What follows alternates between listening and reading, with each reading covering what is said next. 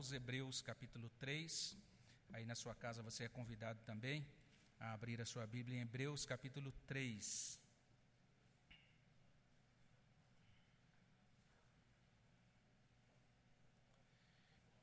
Nós vamos ler os primeiros seis versículos desse trecho da palavra de Deus.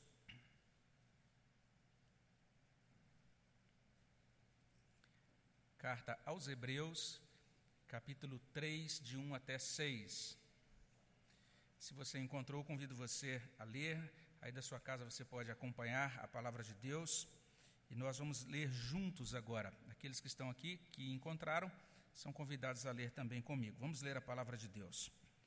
Por isso, santos irmãos, que participais da vocação celestial, considerai atentamente o apóstolo e sumo sacerdote da nossa confissão, Jesus, o qual é fiel àquele que o constituiu, como também o era Moisés em toda a casa de Deus. Jesus, todavia, tem sido considerado digno de tanto maior glória do que Moisés, quanto maior honra do que a casa tem aquele que a estabeleceu, pois toda casa é estabelecida por alguém mas aquele que estabeleceu todas as coisas é Deus.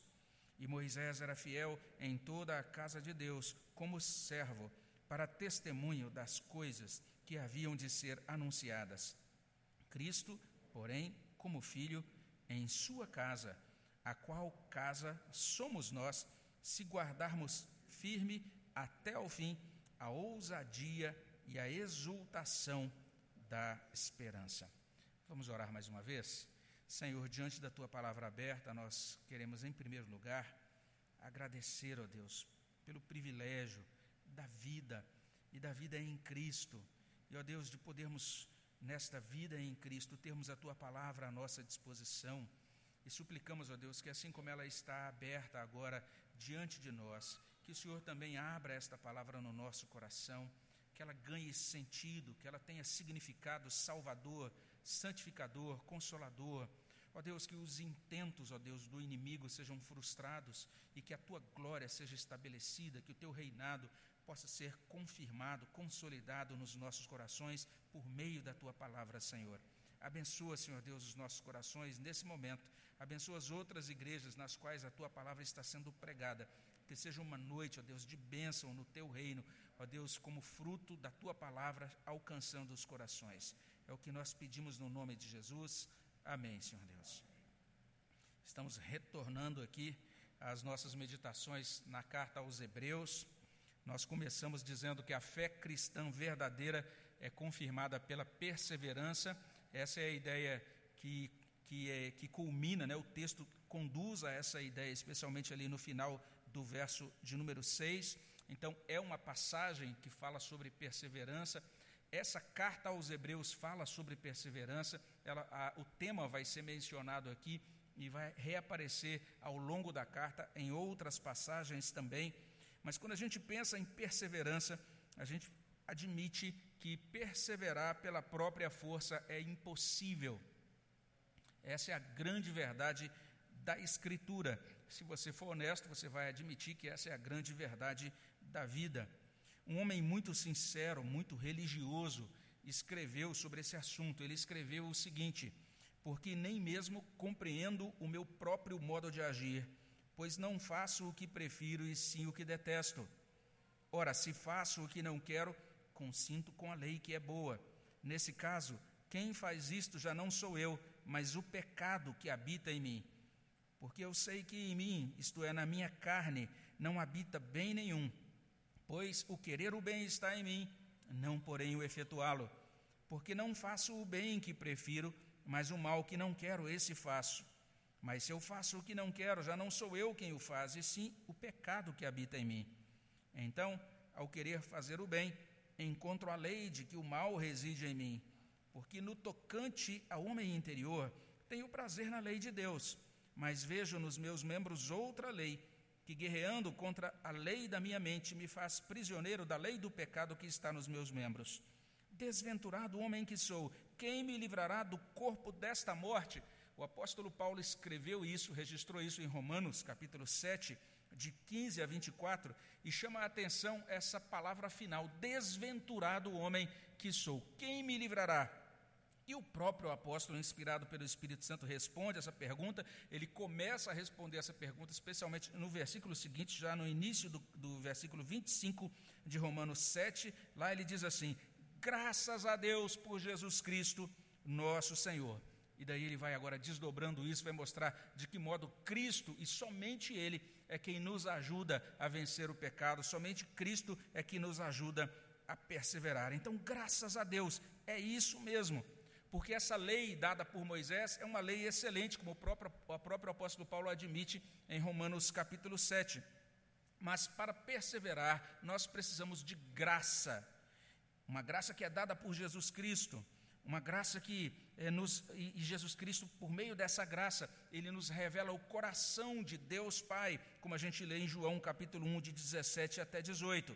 Lá em João 1,17 nós lemos: Porque a lei foi dada por intermédio de Moisés, mas a graça e a verdade vieram por meio de Jesus Cristo. E se Moisés trouxe aquela revelação da lei tão preciosa, tão, tão importante, mas no verso 18 de João, eh, João capítulo 1, nós encontramos isso: ninguém jamais viu a Deus. Nem mesmo Moisés jamais viu a Deus. Você pode conferir isso depois em Êxodo 33, 20 e 23. Mas o texto prossegue em João 1. O Deus unigênito que está no seio do Pai, ou seja, Jesus Cristo, é quem o revelou. Jesus Cristo nos revela o coração bondoso do Pai. Jesus Cristo, então, é aquele que pode nos ajudar para perseverarmos.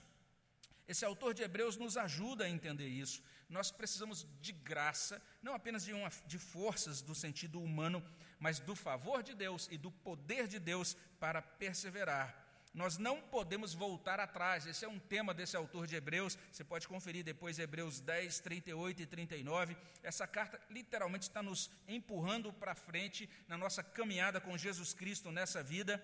E esse trecho que nós lemos, esses seis versículos aqui do capítulo 3, ele nos ajuda convocando a três ações. A primeira coisa a que esse texto nos convoca é: fixemos a nossa atenção em Jesus. É o que esse texto diz logo no primeiro verso. A segunda ação requerida aqui é: admitamos que Jesus é superior a tudo.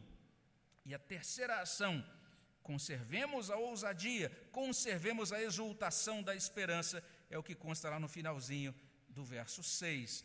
Então vamos começar por aqui. Fixemos a nossa atenção em Jesus. O tema geral é perseverança, essa é a ideia proposta por esse autor da carta aos Hebreus. Ele vai falar sobre essa perseverança lá no finalzinho desse texto que a gente leu. Mas o capítulo inicia nos identificando. E ele nos identifica como santos e chamados. É assim que o texto começa. Por isso, santos irmãos, e aí ele prossegue: que participais da vocação celestial. É assim que o texto começa.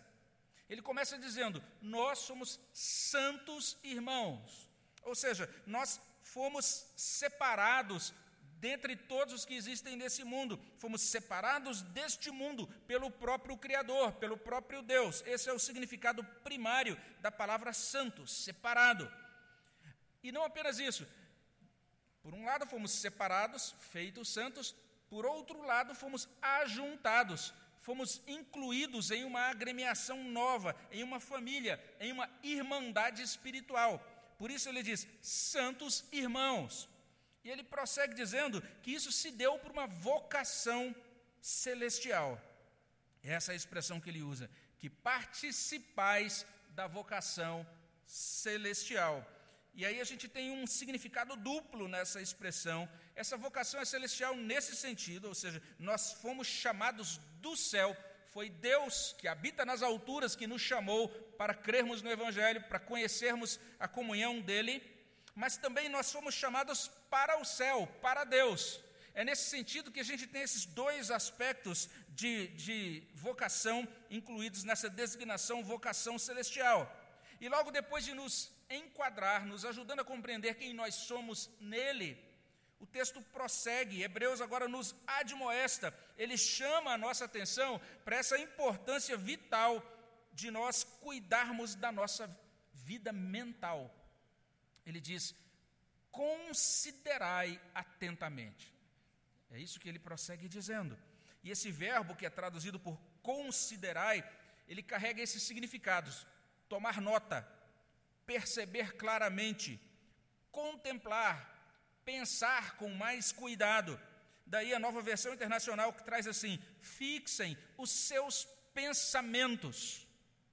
Então o texto está chamando a gente, ele começa nos ajudando a compreender quem nós somos em Cristo. Nós somos santos irmãos, nós participamos dessa vocação celestial e agora nós temos que considerar, nós temos que fazer um exercício agora mental. Um estudioso desse texto acerta quando diz o seguinte: qualquer um pode olhar para uma coisa ou mesmo notá-la sem realmente vê-la.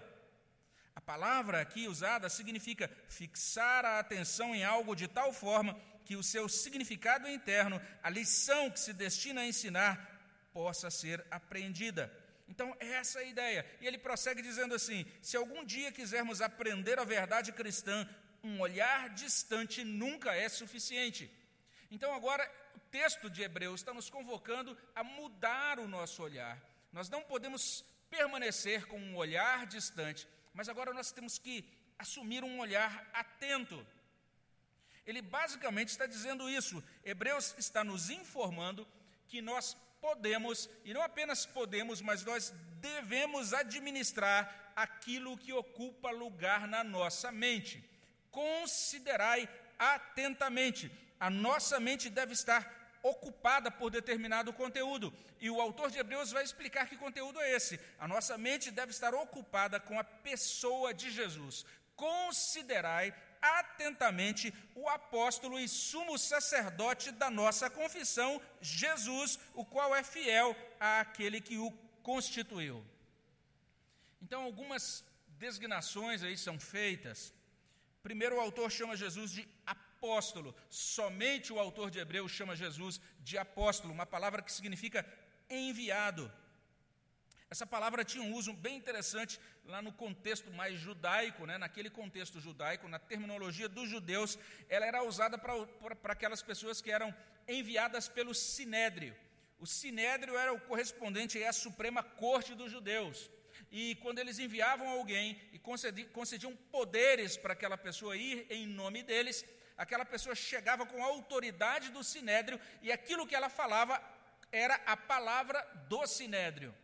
Então, o apóstolo era um enviado que ia com a autoridade daquele que o enviou, e a palavra desse apóstolo era considerada correspondente à palavra também do enviador. Mas essa mesma palavra apóstolo era também usada num contexto grego. Lá no contexto grego, ela não tinha aquele mesmo uso primordial, mas algumas semelhanças foram mantidas. No contexto grego, a palavra apóstolo significava literalmente um embaixador, que vai ter essas mesmas duas características. Ele vai na autoridade daquele que o envia, e aquilo que ele fala também, ele fala como representante daquele que envia. Então, Cristo é chamado de apóstolo, ou seja, aquele que é enviado pelo Pai. Ele vem na autoridade do Pai. Aquilo que ele fala, literalmente, é a verdade do Pai. E além de apóstolo, ele é chamado de sumo sacerdote da nossa confissão. Ou, como diz a NVI, o sumo sacerdote que confessamos. É interessante que a palavra latina para sacerdote é pontifex. Daí é o nosso termo em português, pontífice. Literalmente, é aquele que constrói uma ponte, aquele que liga duas partes. Esse é o significado do sacerdócio, esse é o significado do termo pontífice. Literalmente, um sacerdote é um mediador, que ele constrói uma ponte entre o homem, o ser humano, e entre Deus. Então, Jesus Cristo é apontado aqui como esse que é enviado pelo Pai, como esse apóstolo esse sumo sacerdote que nós confessamos, esse que estabelece a nossa relação com Deus, que media a nossa relação com Deus Pai. E observe que o texto prossegue. Jesus é absolutamente fiel a Deus, sumo sacerdote da nossa confissão. E o, e o texto prossegue no início do verso 2: o qual é fiel àquele que o constituiu. alguma coisa deve ocupar a nossa mente, alguma coisa deve ocupar o nosso pensamento. O que? Jesus. Jesus tem que estar no centro do nosso pensar. Nós devemos trazer para a nossa mente a figura de Jesus, a pessoa de Jesus, considerando, considerando atentamente para Ele, percebendo como apóstolo, como esse enviado de Deus, como esse sumo sacerdote também, que agora media a nossa relação com Deus, e ele é totalmente fiel a Deus. Ele exerce esse ofício de sacerdote como verdadeiro Deus, também como verdadeiro homem. Ele é o único que poderia fazer isso. Somente ele pode nos representar diante de Deus sem falhas. Ele é o único homem que pode comparecer diante de Deus sem nenhum pecado, sem ter cometido pecado, que agrada totalmente o coração do Pai. E somente ele pode representar Deus para nós também sem falhas. A revelação que ele traz é sem falhas ele fala aquilo que ele recebeu, aquilo que ele viu, que ele descobriu, ou aquilo que existe no coração, no seio do próprio Pai. Isso quer dizer que somente por meio dele é que a gente pode ser aproximado a Deus, somente por meio dele é que nós podemos ser reconectados a Deus, também sem falhas. Qualquer outra tentativa de reconexão, ela vai incidir em falha, ela não vai ser bem sucedida. Então, o autor de Hebreus está dizendo: nós precisamos prestar atenção em Jesus. Nós precisamos trazer Jesus para dentro de nosso pensar, para dentro de nossa mente. Nós precisamos considerar atentamente nele. Então vejamos bem, a fé cristã verdadeira, ela é confirmada pela perseverança. E se queremos perseverar, nós temos que fixar a nossa atenção em Jesus. Essa é a primeira ação requerida pelo autor da carta aos Hebreus, aqui nesse capítulo 3, já quando a gente olha para o primeiro versículo. Mas não apenas isso. Em segundo lugar, admitamos que Jesus é superior a tudo. Essa é a segunda ação. E para a gente entender isso melhor, a gente tem que relembrar o que, que essa carta está dizendo desde o início. Vale a pena, se você não ouviu os primeiros sermões sobre essa passagem, eu convido você a fazer, voltar lá para os primeiros capítulos, para o capítulo 1 de Hebreus e fazer uma leitura até esse capítulo 3. Você vai perceber que esse autor está ensinando algumas coisas muito preciosas. A primeira coisa, Jesus é superior aos profetas, Hebreus 1, de 1 a 3. Lá no passado, Deus nos falou muitas vezes e de muitas maneiras aos pais pelos profetas e agora nos últimos dias ele nos fala por meio do Filho. A segunda verdade que é ensinada nessa carta aos Hebreus é que Jesus é superior aos anjos. Os anjos são espíritos ministradores enviados então para abençoar ou para ajudar aqueles que servem a Cristo. Mas Jesus é superior a eles, você pode conferir isso, Hebreus 1, de 4 até 14. Ademais, Jesus assegura uma grande salvação, Hebreus 2, de 1 a 4. Este que é superior aos profetas, esse que é superior aos anjos, ele nos assegura uma salvação grandiosa. E ele é rei, irmão, sacerdote, Hebreus 2, de 5 a 18. Mas agora, nesses primeiros versos, 3 de 1 a 6, o autor vai dizer: Jesus é superior a Moisés. Então, superior aos profetas, superior aos anjos, superior a Moisés. E para a gente, essa ordem de raciocínio pode parecer meio esquisita. Afinal de contas, nós somos brasileiros, nós não fomos criados numa cultura judaica. Isso não faz muito sentido para a gente, não é? Porque, primeiro, talvez até a gente já dissesse assim, ou pensasse assim: ah, mas Moisés não era, não estava incluído ali entre os profetas, ele não foi alguém que profetizou. Então, por que agora essa, essa espécie de anticlímax, vamos dizer assim? Nós precisamos entender que o que esse autor da carta aos Hebreus está tentando dizer, basicamente é, uma, é o seguinte: Jesus é superior a tudo e a todos. E ele organiza o argumento dele dessa maneira, porque ele está se dirigindo a cristãos que provavelmente, na maioria, em sua maioria, tinham uma etnia ou pertenciam à etnia judaica. Eram pessoas que tinham se convertido do judaísmo para o cristianismo, abraçaram a fé e que agora estavam ali meio que na corda bamba, algumas delas pensando em retornar para o judaísmo. Então a gente tem que parar um pouquinho para compreender esse detalhe. Para os judeus, ou pelo menos para um judeu típico ortodoxo, Moisés é superior aos profetas e aos anjos. É assim que funciona a cabeça de um judeu típico. Veja só, o texto vai dizer isso.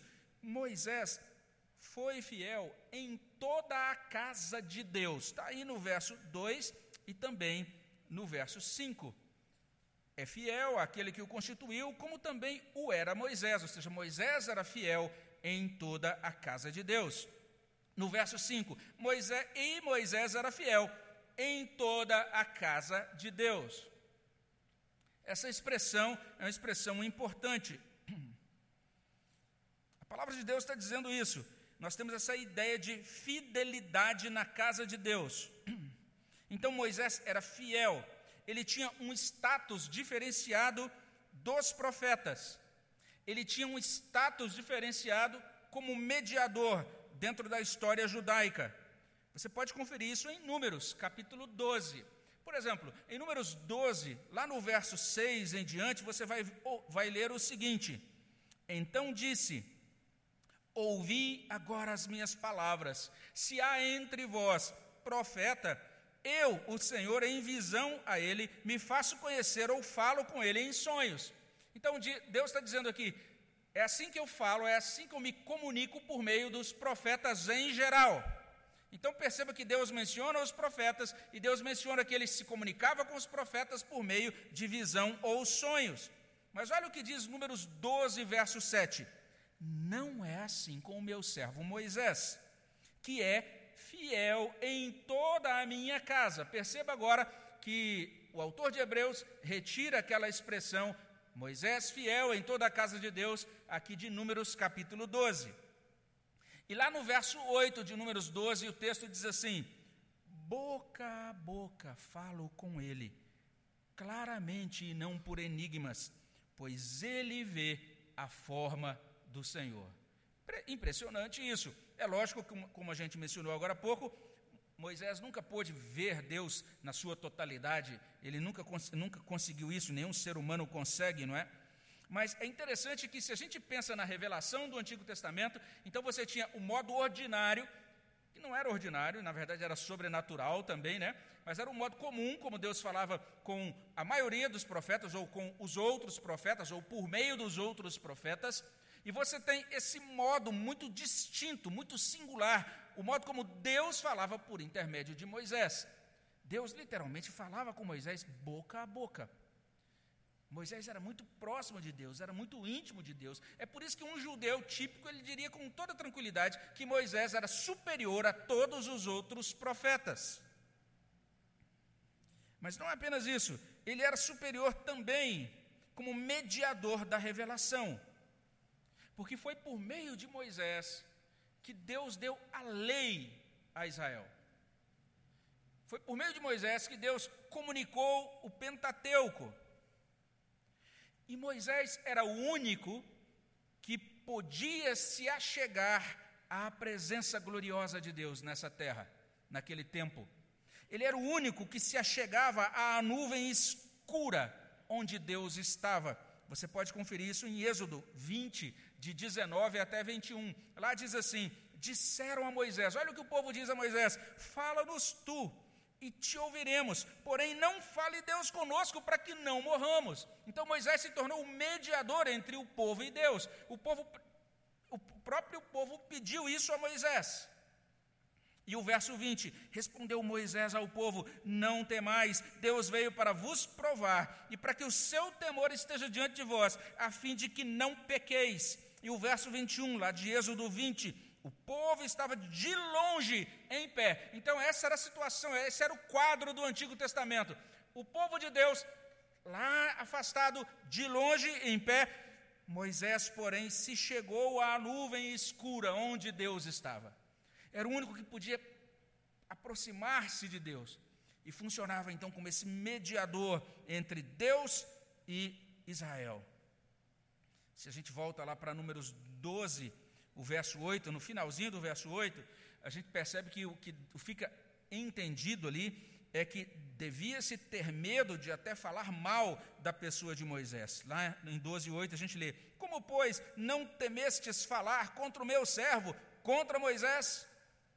Então, repetindo, para os crentes judeus, primeiro vinha Deus, depois vinha Moisés, depois vinham os anjos. Era assim que funcionava a mentalidade judaica.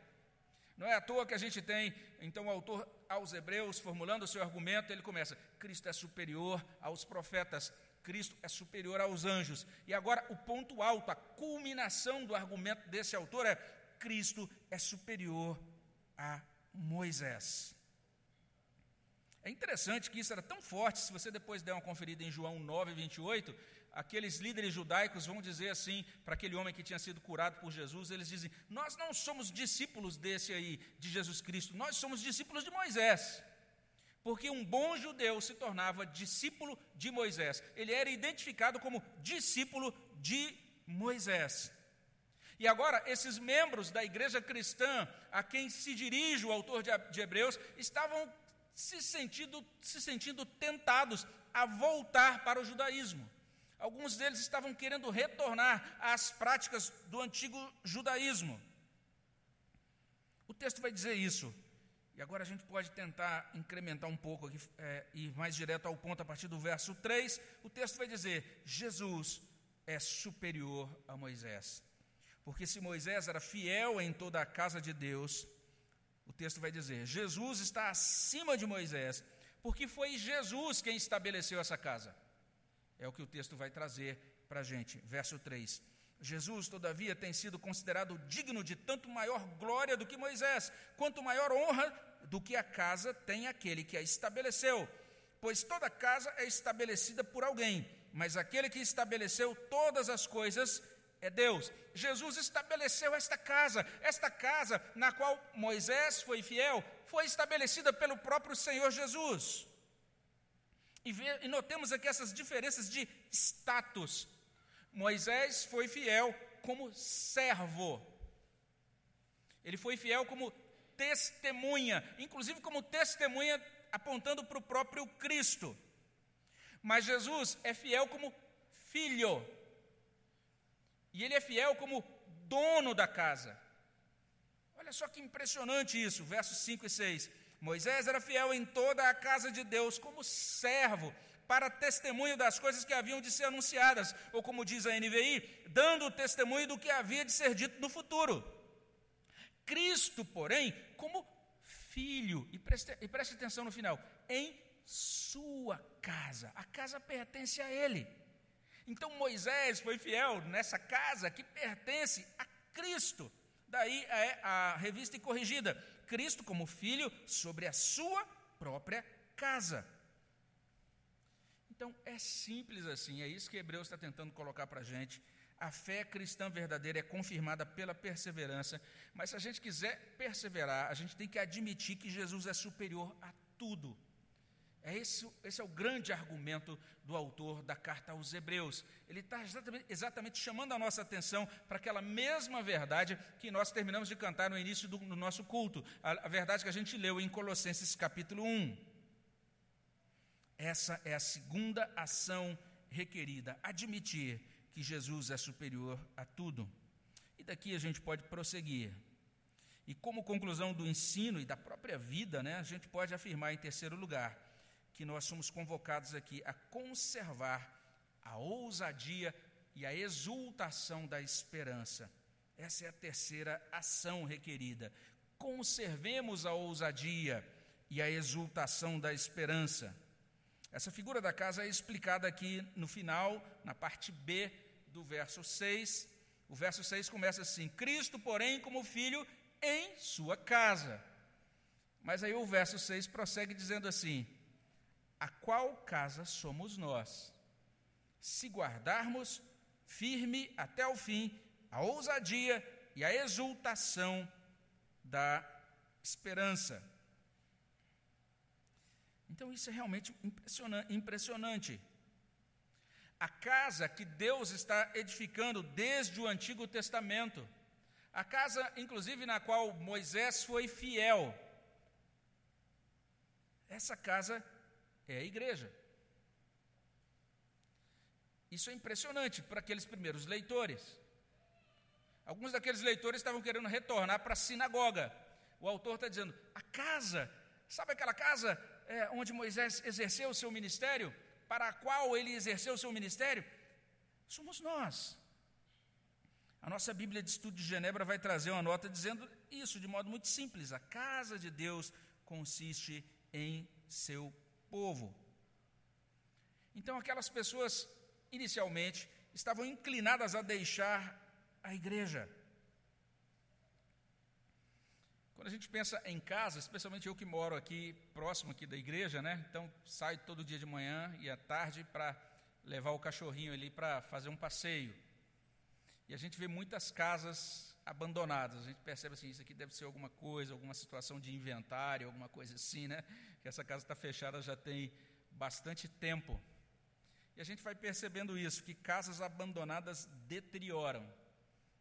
Se você nota uma casa começa a crescer o mato ali, ficar coisa para arrumar e sem, sem que ninguém arrume, provavelmente é uma casa que foi abandonada, uma casa que foi esvaziada. As casas que são habitadas por proprietários zelosos são bem cuidadas. O tempo todo dá-se atenção àquilo que precisa ser consertado. Periodicamente são realizadas reformas. Então existe esse trabalho contínuo para manter as coisas funcionando, para manter as coisas bonitas, aprazíveis, para manter as coisas em boa ordem quando uma casa é habitada por um dono zeloso que tem condições de fazê-lo. O texto de Hebreus está dizendo: a casa de Deus somos nós. Como casa de Deus, nós damos um trabalhão para Deus. O tempo todo ele tem que estar arrumando uma coisa aqui e ali. Há sempre alguma coisa a ser mexida, a ser fixada, a ser consertada, a ser modificada. Porque é muito importante que o dono da casa se sinta bem nela, que o proprietário habite em sua casa com satisfação. Hebreus está dizendo isso, que Deus nos escolheu como sua casa. Deus decidiu fazer isso, ele decidiu estabelecer a igreja como um santuário agradável, como habitação eterna para a sua glória. Mas tem um detalhe aqui nesse verso 6 que a gente precisa considerar. É uma conjunção adverbial condicional. A palavra se. O texto diz assim: a qual casa somos nós, se, e aí prossegue, se guardarmos firmes, firme até o fim, a ousadia e a exultação da esperança. Então a gente está aprendendo isso. A fé cristã verdadeira é confirmada pela perseverança. Então a gente está agora aproximado, nós estamos diante, estamos de frente dessa doutrina da perseverança no verso 6. Na verdade, se você é um ouvinte atencioso e se você conhece é, aquilo que a Bíblia ensina sobre salvação, o entendimento bíblico sobre salvação, já percebeu que esse trecho de Hebreus traz duas doutrinas muito importantes a primeira doutrina é a da vocação eficaz, do chamado eficaz, aí no verso 1. Por isso, santos irmãos que participais da vocação celestial, vocação eficaz, chamada irresistível. Mas tem uma outra doutrina, a doutrina da perseverança dos santos, no verso 6, a qual casa somos nós, se guardarmos firmes até o fim. Isso é perseverança. Aqueles que são casa de Deus são aqueles que guardam até o fim. É isso que diz esta palavra, e na verdade é o que diz a palavra de Deus de modo geral. E aqui a gente tem um verbo que tem esse sentido de reter, de segurar fortemente, literalmente, agarrar.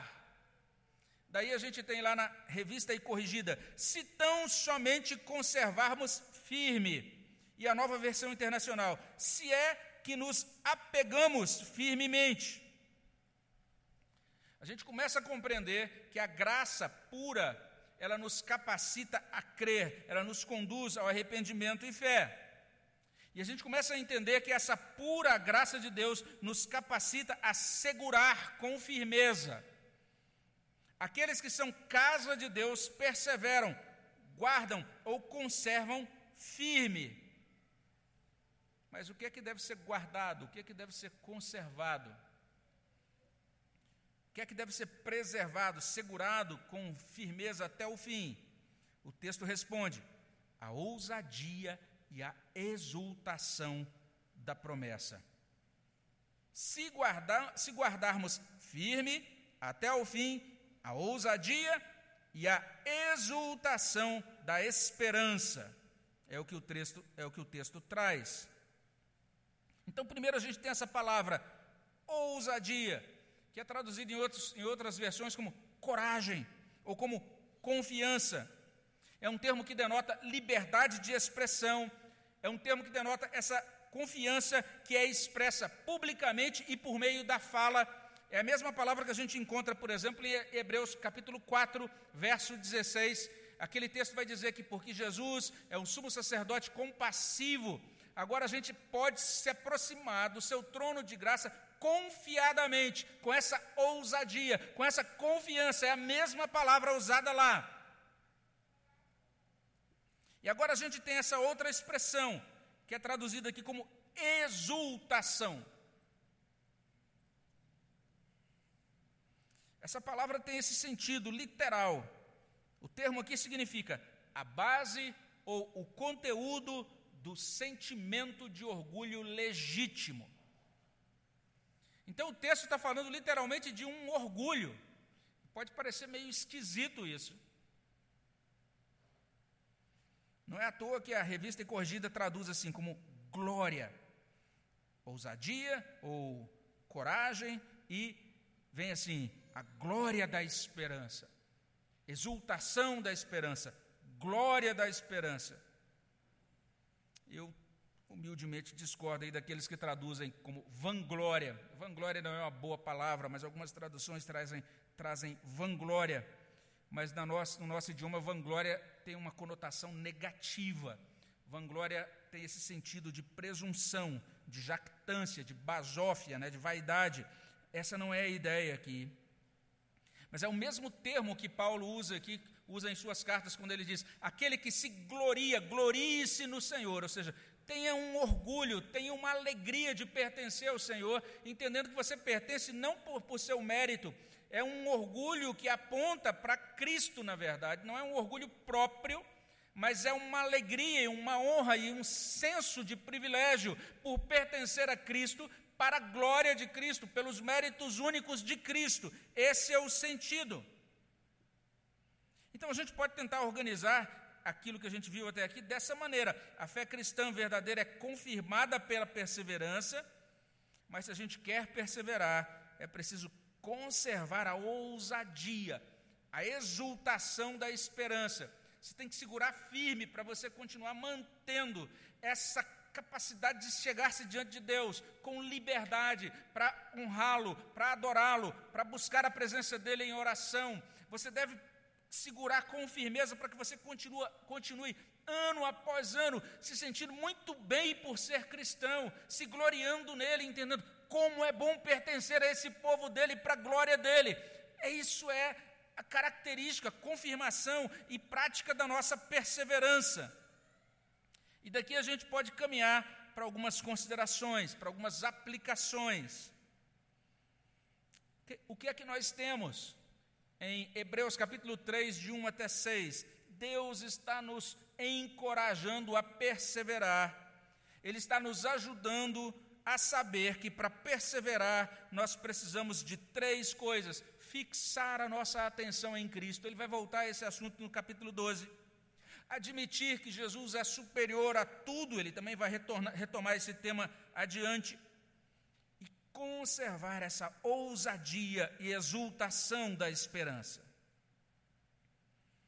Agora vamos prestar atenção nisso. Se a primeira ação requerida é fixar a nossa atenção em Jesus, então eu preciso reorganizar o meu modo de pensar. Você também precisa fazer isso, todos nós precisamos fazer isso mudar o nosso modo de pensar. A Bíblia fala em 2 Coríntios 10, 15 sobre levar cativo todo pensamento à obediência de Cristo. A gente lê isso lá, mas como que é isso na prática, não é? Na verdade, essa é uma necessidade para nós perseverarmos em Cristo. A vida com Deus nesse mundo requer modificação e requer realmente uma disciplina de Deus, uma capacidade dada por Deus, para que nós pensemos de maneira agradável a Deus, para que nós pensemos de modo que sejamos edificados em Deus. Paulo fala um pouco sobre isso, logo depois de expor o Evangelho de maneira magistral, lá na primeira parte da sua carta aos Romanos, ele começa a segunda parte da carta dizendo: E não vos conformeis com este século, mas transformai-vos pela renovação da vossa mente, ou seja, uma renovação do entendimento, para que experimenteis qual seja a boa, agradável e perfeita vontade de Deus. Quando escreve aos Colossenses, Paulo bate na mesma tecla com outras palavras, Colossenses 3, a partir do verso 1. Portanto, se fostes, fostes ressuscitados juntamente com Cristo, buscai as coisas lá do alto, onde Cristo vive, assentado à direita de Deus, e pensai nas coisas lá do alto. Ou seja, tem que haver uma mudança agora no nosso modo de pensar. A Bíblia vai dizer de maneira bastante clara que as nossas maiores batalhas, os nossos grandes enfrentamentos espirituais nesta vida começam dentro da nossa mente, começam no nosso pensar. Por causa da queda, as nossas mentes se apegam fácil às coisas aqui da terra. Pensai não nas coisas aqui da terra, mas nas coisas do alto, é o que Paulo diz aos Colossenses. O pecado nos faz naturalmente dispersos para as coisas de Deus. Faça o teste aí. Você chega num feriado e diz assim: Ah, eu estou aqui olhando aqui pelo que tem nessa, no meu canal aqui de filmes. Você descobre né, de repente uma nova temporada daquela série. E você simplesmente diz: Ah, eu vou dar uma olhadinha aqui nesse primeiro episódio. E quando você vê, você maratona aquela série em um dia. Você assiste cinco, sete episódios em um dia. Você tem dificuldade, você se segura, inclusive, para ir ao banheiro. E você come rapidinho, até muda a refeição daquele dia, porque você está totalmente concentrado naquela série. Tente ficar um dia, sete horas, lendo a Bíblia, estudando a palavra de Deus, ou orando o pecado nos faz dispersos para as coisas de Deus, ele afasta o nosso pensamento. A gente deixa de fixar a nossa atenção em Jesus. Então, primeiro, a gente tem que pedir perdão a Deus por isso. Porque nós somos responsáveis pelo nosso pensar. É por isso que a gente tem aqui um imperativo: considerai atentamente, pensem pensem no apóstolo, pensem no sumo sacerdote da nossa confissão. Pensem nele. Nós somos responsáveis por pensar no nosso redentor. Nós podemos permitir que algumas coisas ocupem o nosso pensar, ou nós podemos dizer não a essas coisas e substituí-las por outras melhores, por outras mais edificantes. E aqui a gente aplica aquele ditado antigo que ninguém sabe quem escreveu. Existem vários textos dizendo frases de Lutero, frase, fra, antigo provérbio chinês, não é? E ninguém sabe exatamente quem escreveu, mas é muito válido. Nós não podemos impedir que os pássaros voem sobre as nossas cabeças, mas podemos impedir que eles façam ninhos sobre elas. Então, maus pensamentos e tentações podem se achegar, mas cabe a você, a responsabilidade é sua, deixar isso criar ninho ou não. Você é aquele que deve definir aquilo que ocupa a sua mente. Então, simples assim, não permitamos que os nossos pensamentos permaneçam desorientados, desordenados, fixados em coisas más ou vãs. A gente tem que esvaziar a lixeira da mente, purificar a mente, reordenar a mente, colocar a mente sob o senhorio de Cristo, trazer Jesus para o centro da nossa vida mental, considerando atentamente o apóstolo e sumo, e sumo sacerdote da nossa confissão. Hebreus está falando sobre isso. É importante para a gente conseguir perseverar nessa vida. Mas lembremos da segunda ação requerida: admitir Jesus como superior a tudo. É claro que isso tem uma dimensão teológica, e a gente que é presbiteriano gosta muito dessa dimensão teológica, não é? A gente gosta de compreender esse ensino de Hebreus sobre a unicidade, sobre a sublimidade da pessoa de Cristo, Cristo como Deus, Cristo como homem, Cristo como profeta, como sacerdote, como rei. A gente, inclusive, gosta de declarar ou de cantar que Jesus é digno de todo louvor, como esse soberano cósmico, esse soberano do universo. Mas isso não basta. Aqueles primeiros leitores dessa carta aos Hebreus se identificavam como cristãos. Eles certamente até participavam das reuniões daquelas, daquelas igrejas. E ali elas, eles, aquelas pessoas cantavam hinos sobre Jesus, exaltavam Jesus na sua liturgia, naquelas canções. Mas os corações daquelas pessoas estavam divididos. Algumas delas estavam participando da reunião cristã com um pezinho na sinagoga. Passavam na igreja, participavam do culto de domingo e no sábado da sinagoga. Estavam pensando: será que a gente volta? Está tão legal lá. Fui criado lá, meus amigos de infância lá. Porque alguns deles tinham etnia judaica, tinham sido criados na sinagoga. Eles tinham admiração por profetas, por anjos, até mesmo por Moisés. Era uma admiração que podia ser considerada até espiritual, porque eles não estavam dizendo que estavam adorando ídolos pagãos. Eles estavam se referindo a Moisés, à lei. E estavam pensando, ah, eu acho que eu vou sair desse negócio chamado cristianismo e retornar para aquilo chamado judaísmo. E outros eram mais, como dizia a minha mãe, mais esculhambados escolhiam uma trilha mais escorregadia mesmo. Eles queriam deixar a igreja, era para retornar ao mundo mesmo. Esse autor de Hebreus vai falar sobre essas pessoas lá no capítulo 6. Algumas pessoas estavam saindo da igreja ou desanimadas com a igreja, não porque estavam sendo atraídas pelo judaísmo, mas porque queriam abraçar o mundão. Queriam abraçar o pecado abertamente mesmo. Então, esse autor dessa carta, esse homem inspirado pelo Espírito Santo, escreve e coloca diante dessas pessoas, desses leitores, a seguinte questão: na sua vida prática, Jesus é de fato superior a tudo? Essa é a questão. Não é só uma questão teológica, é uma questão existencial, é uma questão moral, é uma questão muito prática e diária. Não apenas superior aos profetas, ou superior aos anjos, ou superior a Moisés, mas será que ele é superior aos seus desejos? Será que ele reina sobre as suas ações?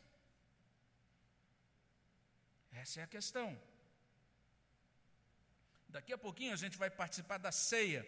E na ocasião que fizermos isso, nós vamos lembrar de 1 Coríntios 11, 28, que diz assim: Examine-se, pois, o homem a si mesmo, então coma do pão e beba do cálice.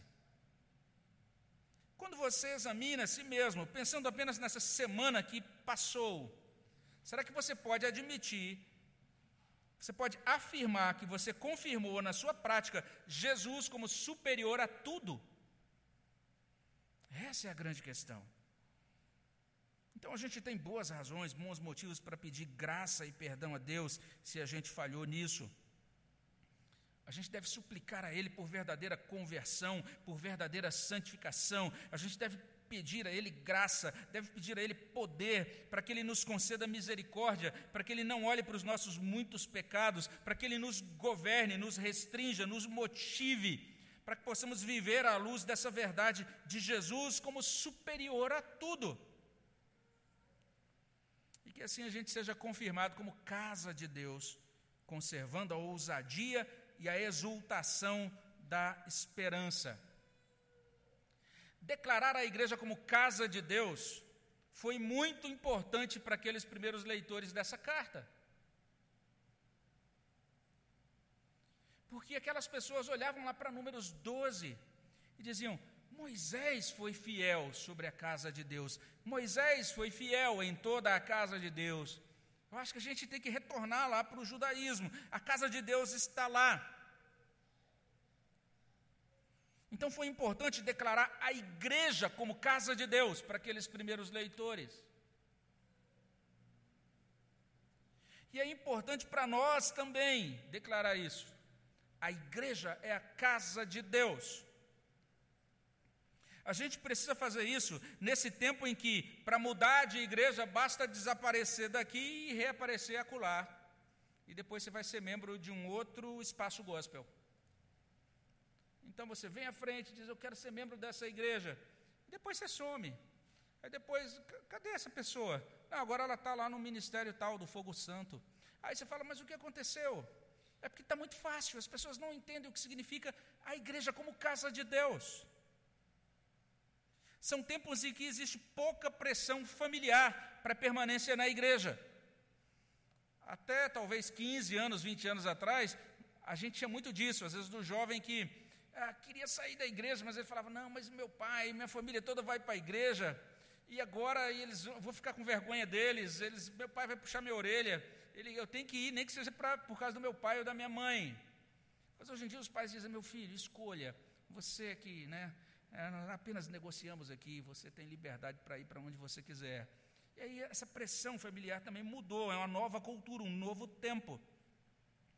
Então é importante dizer que a igreja é a casa de Deus nesses tempos em que a igreja é confundida, é minimizada, é caricaturada na esfera pública. A igreja está sendo zombada na esfera pública. Todos nós somos beneficiados em olhar em nosso redor. Todos nós somos beneficiados em reconhecer o seguinte: a minha igreja, a igreja aqui de São José do Rio Preto, é a casa de Jesus Cristo.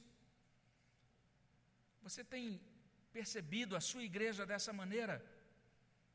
A gente precisa reavaliar, repensar o modo como nós consideramos a igreja.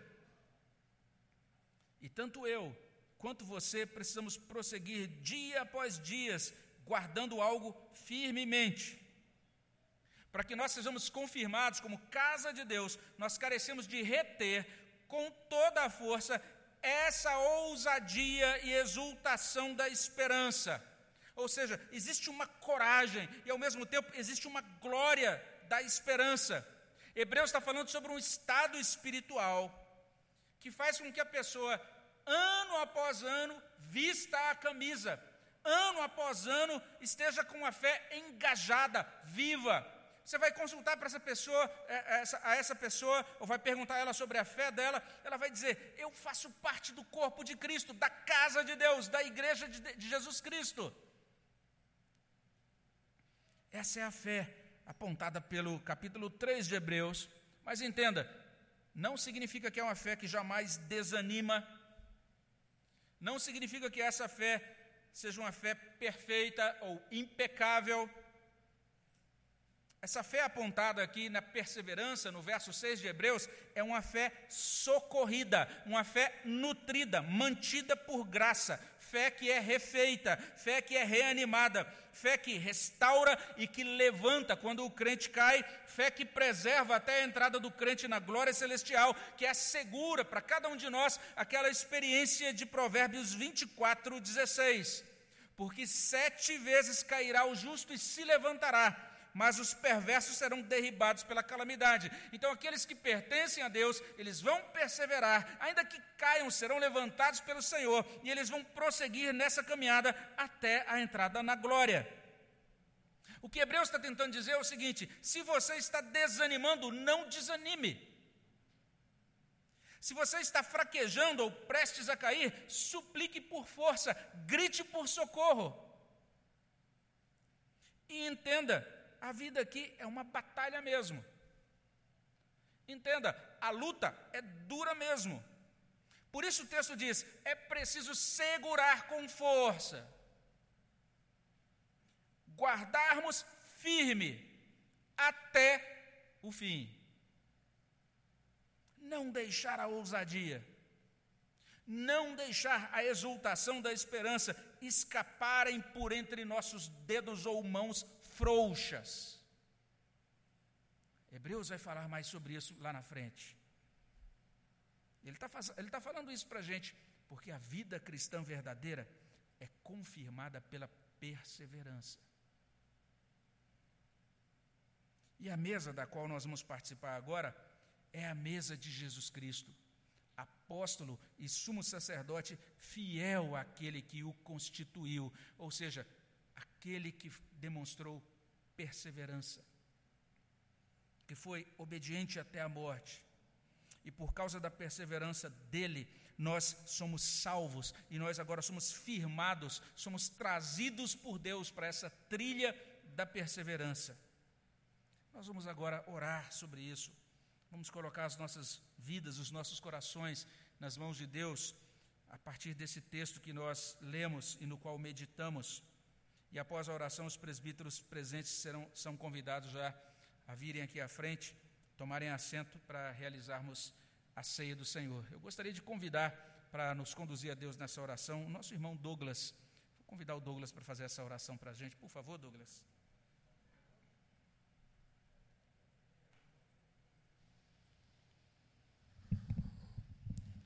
O oh, Senhor, nós te louvamos, ó Pai, porque é pela tua graça, Pai, que nós estamos aqui e que nós seremos encontrados fiéis, ó Deus, ao Senhor, ó Pai. Obrigado pela tua palavra, obrigado porque ela nos exorta, Senhor, a, a estarmos sempre renovando a nossa mente, a estarmos realmente preocupados com aquilo que nós ouvimos, que nós falamos, que nós meditamos. Que o Senhor realmente nos ensine isso, Pai. Guarde o nosso coração, guarde a nossa mente, Pai, sempre no Senhor, para que a gente possa realmente ser encontrado fiel ao Senhor sempre, Deus, sempre. Amém, Senhor. Obrigado pela vida da tua igreja. Amém, Senhor. Que a tua igreja realmente possa sempre ser fiel ao Senhor. Amém. Que nós, Senhor, possamos realmente estar sempre diante do Senhor com temor, com tremor sempre, Deus. Amém. Porque o Senhor é o nosso único e verdadeiro Deus. Que nós possamos realmente amar a tua igreja, amar o teu povo, como Amém. o Senhor também ama, Senhor. Coloca realmente isso no nosso coração, essa, esse desejo de sempre estarmos diante do Senhor juntos, como igreja, como corpo, Deus, do Senhor Fala conosco, Senhor, pois nós precisamos da direção do Senhor. Amém. Louvado seja o teu santo nome. Em nome de Jesus. Amém. Amém, Senhor. Convido os presbíteros presentes para virem à frente.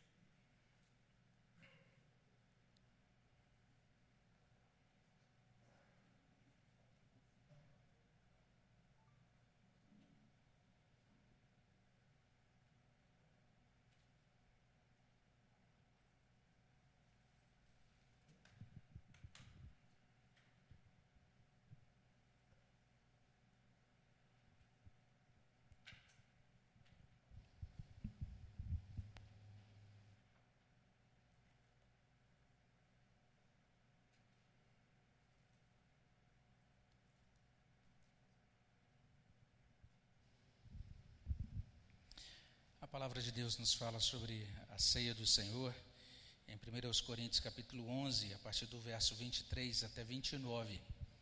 E lá nós lemos assim: Porque eu recebi do Senhor o que também vos entreguei, que o Senhor Jesus, na noite em que foi traído, tomou o pão e, tendo dado graças, o partiu e disse: Isto é o meu corpo que é dado por vós, fazei isto em memória de mim. Por semelhante modo, depois de haver ceado, Tomou também o cálice, dizendo: Este cálice é a nova aliança no meu sangue. Fazei isto todas as vezes que o beberdes em memória de mim. Porque todas as vezes que comerdes este pão e beberdes o cálice, anunciais a morte do Senhor até que ele venha. Por isso, aquele que comer o pão ou beber o cálice do Senhor indignamente será réu do corpo e do sangue do Senhor. Examine-se, pois, o homem a si mesmo, e assim coma do pão e beba do cálice, pois quem come e bebe sem discernir o corpo, come e bebe juízo para si. Essas são as palavras da instituição desta mesa, que não é, não é uma mesa privativa da Igreja Presbiteriana do Brasil, é a mesa do Senhor Jesus Cristo. Então, se você é membro de outra igreja genuinamente evangélica, se você está em plena comunhão com Deus, em plena comunhão com a sua igreja local, você também é convidado a participar conosco dessa mesa do Senhor. Os nossos irmãos é, presbíteros, eles estarão servindo os elementos da ceia. aqueles que forem participar são convidados, à medida em que os presbíteros se aproximarem, para que se coloque de pé. Você vai então receber o pão e o cálice e depois vai se assentar. Nós vamos aguardar todos uns pelos outros para que participemos conjuntamente da mesa do Senhor. Nós somos convidados nesse momento a atentar especialmente para esta palavra do apóstolo quando ele diz que nós devemos examinar a nós mesmos e aquele que se examina a si mesmo, ele então vai poder comer do pão e beber do cálice. Verso 28 Examine-se, pois, o homem a si mesmo, e assim coma do pão e beba do cálice.